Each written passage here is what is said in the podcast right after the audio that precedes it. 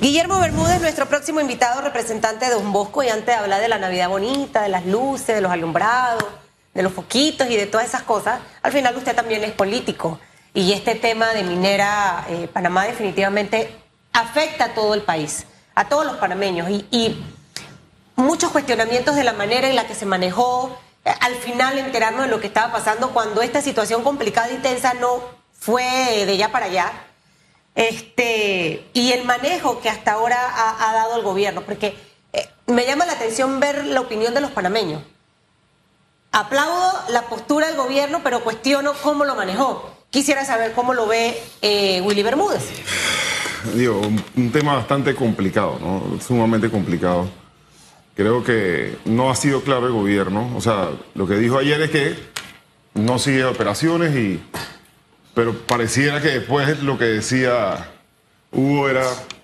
La resolución que sacan no, es, no dice exactamente eso.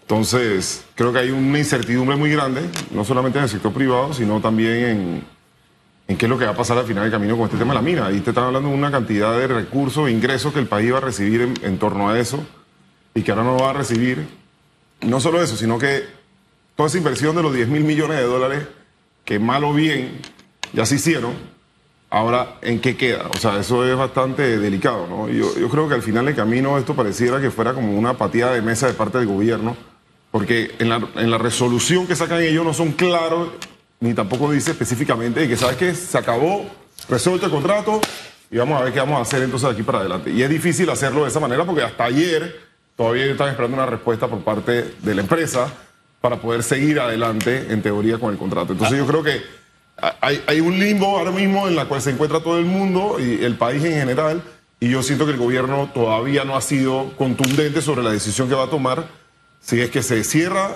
la negociación con la mina o con esta empresa, entra el gobierno, buscan otro, eh, otra empresa, o sea, no hay una claridad sobre lo que está pasando y eso es peor que cualquier tipo de decisión que vaya a tomar el gobierno. Lo, que sí nos quedó claro después de hablar, de hablar, con don Ebrahim es que es una carta de negociación que se ha jugado, una jugada de negociación que ha hecho el gobierno, eh, que yo, de verdad, mi mejor deseo es que se haya medido las consecuencias o los riesgos que tiene una jugada de este tipo. Porque, insisto, no se ha cerrado la mina. La mina, nos dijo don Ebrahim, sigue operando, lo que no pueden hacer es exportar pero hay una serie ahí de indicaciones que se le da a la mina, se podrán cumplir si la empresa no exporta. El golpe económico que ha sufrido tendrá consecuencias distintas a las que espera el gobierno después de esta jugada. No sé, yo estimo que ellos deben haber medido todos estos riesgos, porque al fin y al cabo en esta partida ellos nos están representando a nosotros. Sí, no, yo, yo creo que al final del camino que le digan hoy que no puede exportar y que sobre una semana y que todo esto fue prácticamente como quien dice una jugada, como bien lo acaba de decir Hugo, eh, y no es una realidad de lo que va a hacer el gobierno. Eso es lo que yo creo que es más, más preocupante, ¿no? Aquí hay que tomar decisiones y, sea la decisión que vaya a tomar, tiene que ser una decisión que beneficie al país. En tema de medio ambiente, en tema de la operación de lo que ya está invertido o, se está realizando. Eh, yo creo que eso es lo más preocupante y en estos momentos yo sí creo que hay que hacer un llamado al gobierno para que aclare todo eso que se dijo el día de ayer porque la conferencia de prensa dice una cosa y el, comunicado dice otra, la resolución del Consejo de Gabinete dice otra cosa. O sea, hay, Los titulares dicen otra. Hay unas cosas que no, coinciden. Entonces yo creo que es más preocupante esa incertidumbre en la cual ahora queda todo en un limbo. Y, lo que necesitamos es saber qué va a pasar. Lo que, porque si me preguntan a mí, pareciera que es una jugada del gobierno y la otra semana tendremos, hemos llegado al acuerdo que estábamos buscando y sigue la cosa como si nada pasado. Hoy vemos las acciones de, la empresa First Quantum, acaba de entrar y ayer cerraron en, bajando drásticamente la empresa, porque como bien decía don Ebrahim, era, es una de las concesiones más grandes que tiene la empresa. 40% de sus eh, ingresos vienen de aquí. Entonces, eso es un tema que hay que ver, ¿no? O sea, al final del camino, ¿cuáles son las consecuencias hacia Panamá? ¿Cuáles son las consecuencias hacia los colaboradores de la mina, que yo creo que es lo que más va a impactar ahora mismo, y hacia las regiones como en Coclé o Colón? que tenían una, un ingreso directo por operación, por contratos, por comida, por alimentos, por todo.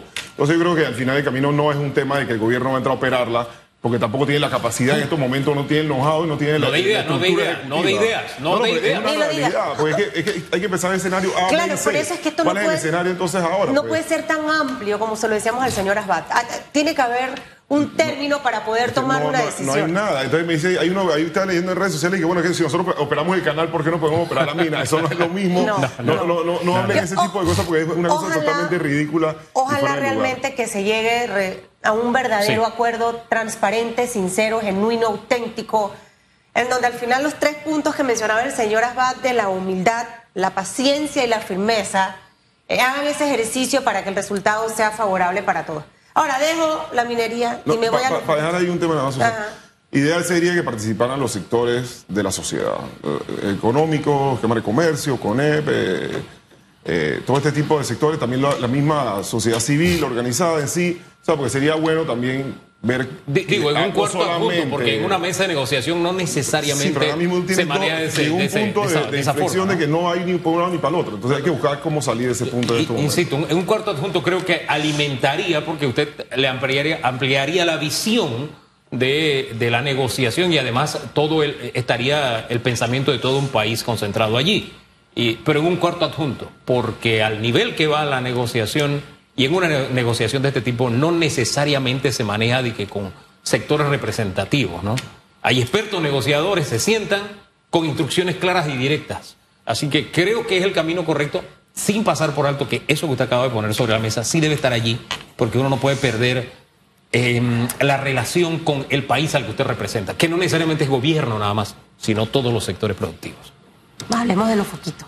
Hablemos de foquito. ahora Hablemos de los alumbrados. No he ido por Don Bosco, por allá tengo una amiga. Voy a ir a visitarla para no, ver no, su... Hicimos un... Ajá. ¿Y el suyo cuánto le costó?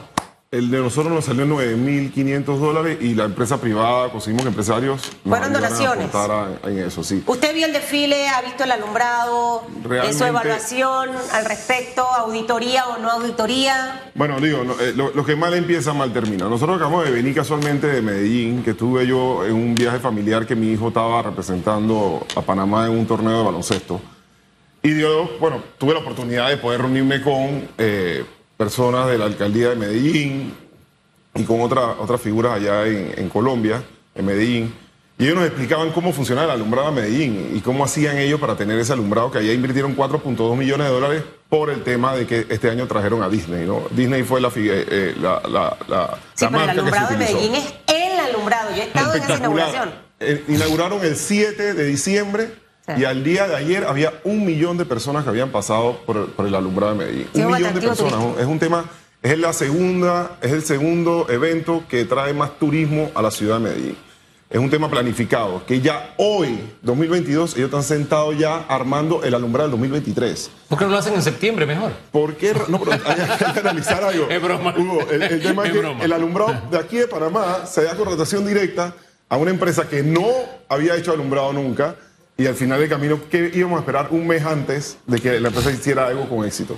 Entonces, sí es algo que de verdad, cuando tú vas allá y haces un comparativo, cuando tú vas allá y ves lo que se invirtió allá versus lo que se invirtió acá, y tú ves los resultados de allá, algo bien planificado con estadísticas. Medellín es una ciudad mucho más grande y, y geográficamente más complicada de alumbrar por sus cordilleras, montañas y todo lo Pero demás. tienen algo, tienen, tienen Está la empresa. Y, y no solamente eso, sino que comercializan el alumbrado. Es decir, que la empresa privada Claro. aporta Claro. para poder ellos subsidiar o, o y le sacan retorno a ese alumbrado. Ahora, ¿qué debe pasar aquí?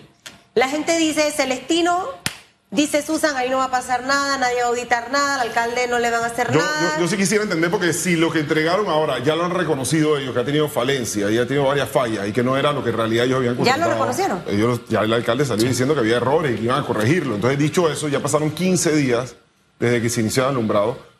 Yo quiero saber entonces qué van a reconocer, o sea, cuánto le van a pagar entonces a la empresa. y del desfile, pero si ya pasó, no se puede corregir nada. Bueno, digo, lo del desfile ya es otro tema y es otro contrato totalmente separado del del alumbrado que también tendrá que ver qué van a hacer y cómo van a auditar. ¿Y usted Yo se siente satisfecho de lo que vio en el no desfile? me siento satisfecho en ninguno de los dos casos y el desfile no me siento menos satisfecho porque, nuevamente, el acuerdo municipal que se aprobó no es un acuerdo municipal que nosotros votamos. Ese para mí es lo más complicado. De fondo, Y- y- nunca se aprobó un acuerdo municipal que nosotros como concejales en el Consejo Municipal se haya aprobado el ¿Y por qué se Mire, mire, ese Bueno, tema lo hemos puesto varias tema- veces sobre la mesa y creo que hay que desgranarlo bien y dejarlo claro.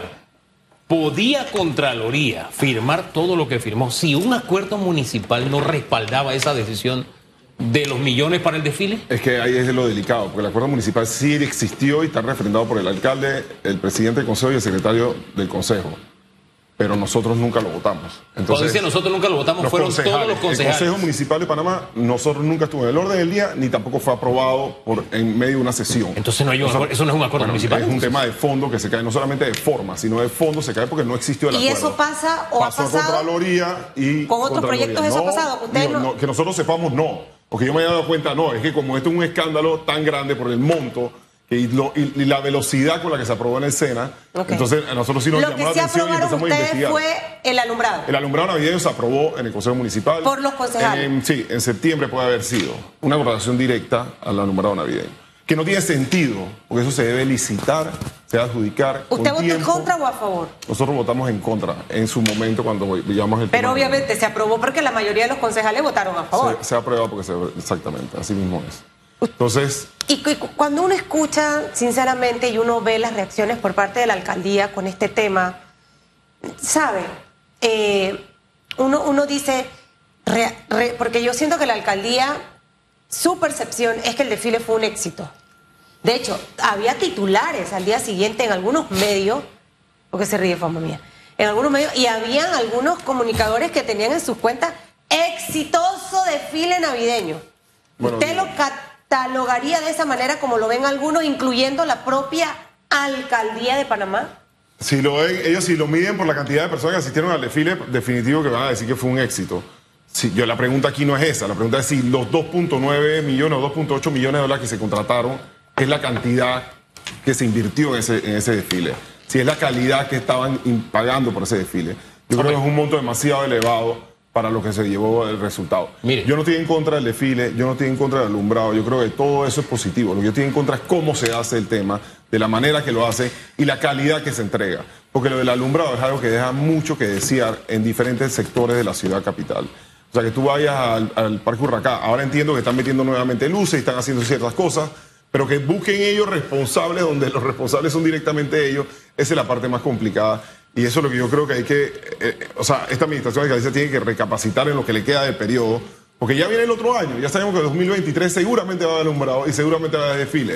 Entonces, ¿por qué no hacen las cosas planificadamente, organizadamente y de una forma transparente? Y la forma transparente es hacerlo con tiempo, licitarlo, adjudicarlo, que se vaya a su refrendo y que pueda hacerse algo bien planificado para la ciudad, que es lo que se merece Panamá. Mire, usted usó la frase, si es por la cantidad de gente que fue, claro que fue un éxito. Yo, no diría lo mismo, mire. Aquí ante una autoridad local, municipal, que se ocupa muy poco del tiempo ocio, del tiempo de esparcimiento, de darle entretenimiento a, la familia panameña, usted cualquier actividad que realice, la que sea, va a ir la gente. Porque no hay que hacer. ¿Eh? Aquí había sinfónicas que tocaban en los diferentes parques no solo la municipal, la banda republicana, que se para estos tiempos. Eh, eh, nosotros, nosotros tuvimos un desfile de Navidad que atraía turistas a Panamá. Nosotros tuvimos desfiles de Navidad de Macy's y de Disney en Panamá. Y teníamos el balance de los turistas que vinieron. A mí me avergüenza, como, como residente en esta ciudad, lo que nosotros tuvimos de desfile capitalino con todo el respeto que se merecen los estudiantes de secundaria. Pero la mayoría de las carrozas que desfilaron parecían de esas carrozas que se hacen en los colegios secundarios para un reinado. Triste y lamentablemente ahí no se refleja el uso de la cantidad de millones que dice la alcaldía que se utilizó. Y esto no es un asunto de palabras, es un asunto de que simplemente usted compara y se da cuenta. Hubo una plataforma, después la vi, que me lo dijeron, yo tengo que verla, es una plataforma llena de gente. ¿Esto cuánto nos costó? Otras que eran, eh, eh, oiga, las, las, letras estaban hechas con cartulina y, ¿cómo se llama esas cosas brillantes? Y escarcha. Entonces dice acá, de verdad.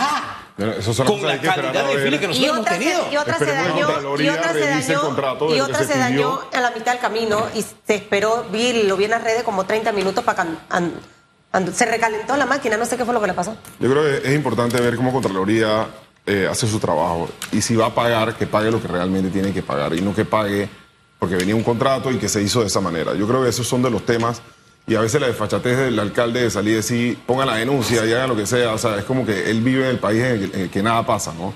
Entonces hagan lo que le da la gana y no va a pasar nada. Igualmente yo voy a pagar los 2.9 y 2.8 millones de dólares que corresponden al alumbrado y al desfile. Es una lástima porque para colmo él busca culpables, ¿no? El, el responsable no es él, Sí. la culpa la tienen Sí. todos menos él. Sí. Pero bueno, yo creo que poco a poco la gente va despertando y se va a dar cuenta. Pero se- es que yo me atrevería a decir que no solo el alcalde, creo que él ha contagiado a la mayoría de las personas de la alcaldía porque cuando igual nos van a criticar, que critiquen. Eh, si lo hago bien o lo hago mal, nos van a, que no se trata de eso. La actitud de, de los funcionarios de la alcaldía, yo no sé por qué, pero se les ha pegado hasta la manera de, de responderle a los periodistas. Una cosa, una cosa bien curiosa que ayer casualmente me enteré. La culpa la tienen otras personas que supuestamente trataron de sabotear el, el alumbrado navideño. El Ay, alumbrado Dios navideño Sí. está saboteado por ellos mismos desde el momento que lo hicieron, de la forma que lo hicieron. Entonces, pero me da risa porque escucho y que no, que trataron de sabotear o sabotearon el alumbrado navideño y la culpa es por eso que salió mal. Salió mal porque lo hicieron mal, porque lo trataron mal, porque no lo planificaron, porque no lo organizaron, porque no lo hicieron de una forma transparente. Entonces, ese- esas son las consecuencias de hacer las cosas de esa manera. Vienen unas empresas haciendo el alumbrado hace tiempo. ¿Por qué entra una empresa que ni siquiera en su vida había hecho un alumbrado? Entonces, ahí están las consecuencias de eso. Yo esperaría que Contraloría haga el trabajo que tiene que hacer y revise el contrato y revise lo que entregaron al final del camino a los proveedores. Y si ahora están remendando el tema, que revise cuánto va a pagar, porque no puede pagar como si hubiera tenido un mes de alumbrado cuando el alumbrado ni siquiera sirvió hasta ahora que estaba arreglándolo. Entonces, eh, eh, al final, mira, lo que empieza mal termina mal. Y esas son las consecuencias de lo que ha pasado. Ojalá tuviéramos temas como Medellín, ojalá tuviéramos eh, organizaciones de esa manera, como una comuna Sí. como la que lo ha hecho Medellín de esa manera. Tú hablar de que en una semana tú tengas un millón de visitantes. Medellín no tiene, hoy día la ocupación hotelera de Medellín es 100%. No hay una habitación Así en Medellín es. porque la gente va Feria de las allá. Flores y el alumbrado. Yo he estado en el alumbrado dos años. Espectacular. Y es impresionante. O sea, cómo se activa el comercio desde el que el buhonero que vende cosas hasta el que vende comida, los restaurantes, de, de A, B, C, de lo que usted quiera. No, y boneros ordenados. Todos. Total. Ese, ese detalle Hay importante. 300 boneros en la ruta del alumbrado. Y todos están ordenados y todos pagan y todos tienen su tema bien hecho. Yo no, yo no me muevo para el sector suyo con mucha frecuencia. ¿Cómo anda el tema de la bunería por allá? Porque hacia Panamá Norte, la entrada del metro es una locura. Las últimas estaciones, ¿cómo han dejado ahí unas bunerías de cartón, de zinc, de plástico? No ahora por Navidad, es algo que se ha venido, no sé, ha venido creciendo y floreciendo de una forma tan desproporcionada. Y también sucede en otras estaciones del metro acá, y donde menos usted espera, de pronto te levantan ahí una carpa y ahí este, están vendiendo los boneros. E insisto, no es un tema contra los boneros. Yo creo que los boneros tratan de ganarse la vida dentro de las situaciones que estamos viviendo, pero hay que buscarle, darle la mano para que lo hagan de una manera digna, como sucede en las ciudades que mínimamente se respetan como ciudad. Es que, eh, ¿Qué- hay- ¿Cómo está eso por su área? Que hay no sé. bonería, hay bonería. Nosotros tratamos de que por lo menos estén ordenados. Nosotros no hemos dado ni expedido ningún visto bueno para que puedan ejercer el comercio informal, porque nosotros pensamos que el espacio público es público. Lo que hay que ver es cómo se ordena y cómo se organiza para que ellos dentro de su eh, negocio, su comercio informal que están realizando, lo hagan sin afectar a terceros. Y el problema está en que aquí no existe autoridad que los ayude a regularlo o por lo menos ordenarlo. Y ellos están en el espacio público porque están, están generando y hay que Claro. verlo con una visión social Hay que ayudarlos, más amplia. guiarlos, pero una hay guía. que ordenarlos, no hay que permitir el desorden Claro. con lo que se vuelve. Entonces yo sí creo que hay que entender, hay que seguir viendo cómo se estructura el tema de la bonería Claro. de una forma ordenada y de una forma de la cual ellos se legalicen dentro de todo el tema. Entonces yo sí creo que ahora mismo hay lugares como las como las estaciones del metro en Bellavista, que el colega Ricky Domínguez lo ha expresado, que está desesperado por la bonería como está hoy día y eso es Manejada. un tema que vamos a Caledonia, la central y se ha vuelto un es. desorden porque no lo hacen de una forma tampoco organizada ni ordenada. El espacio público es de todos y hay que ver cómo se trabaja ese tema de una manera correcta. Que pase una bonita Navidad.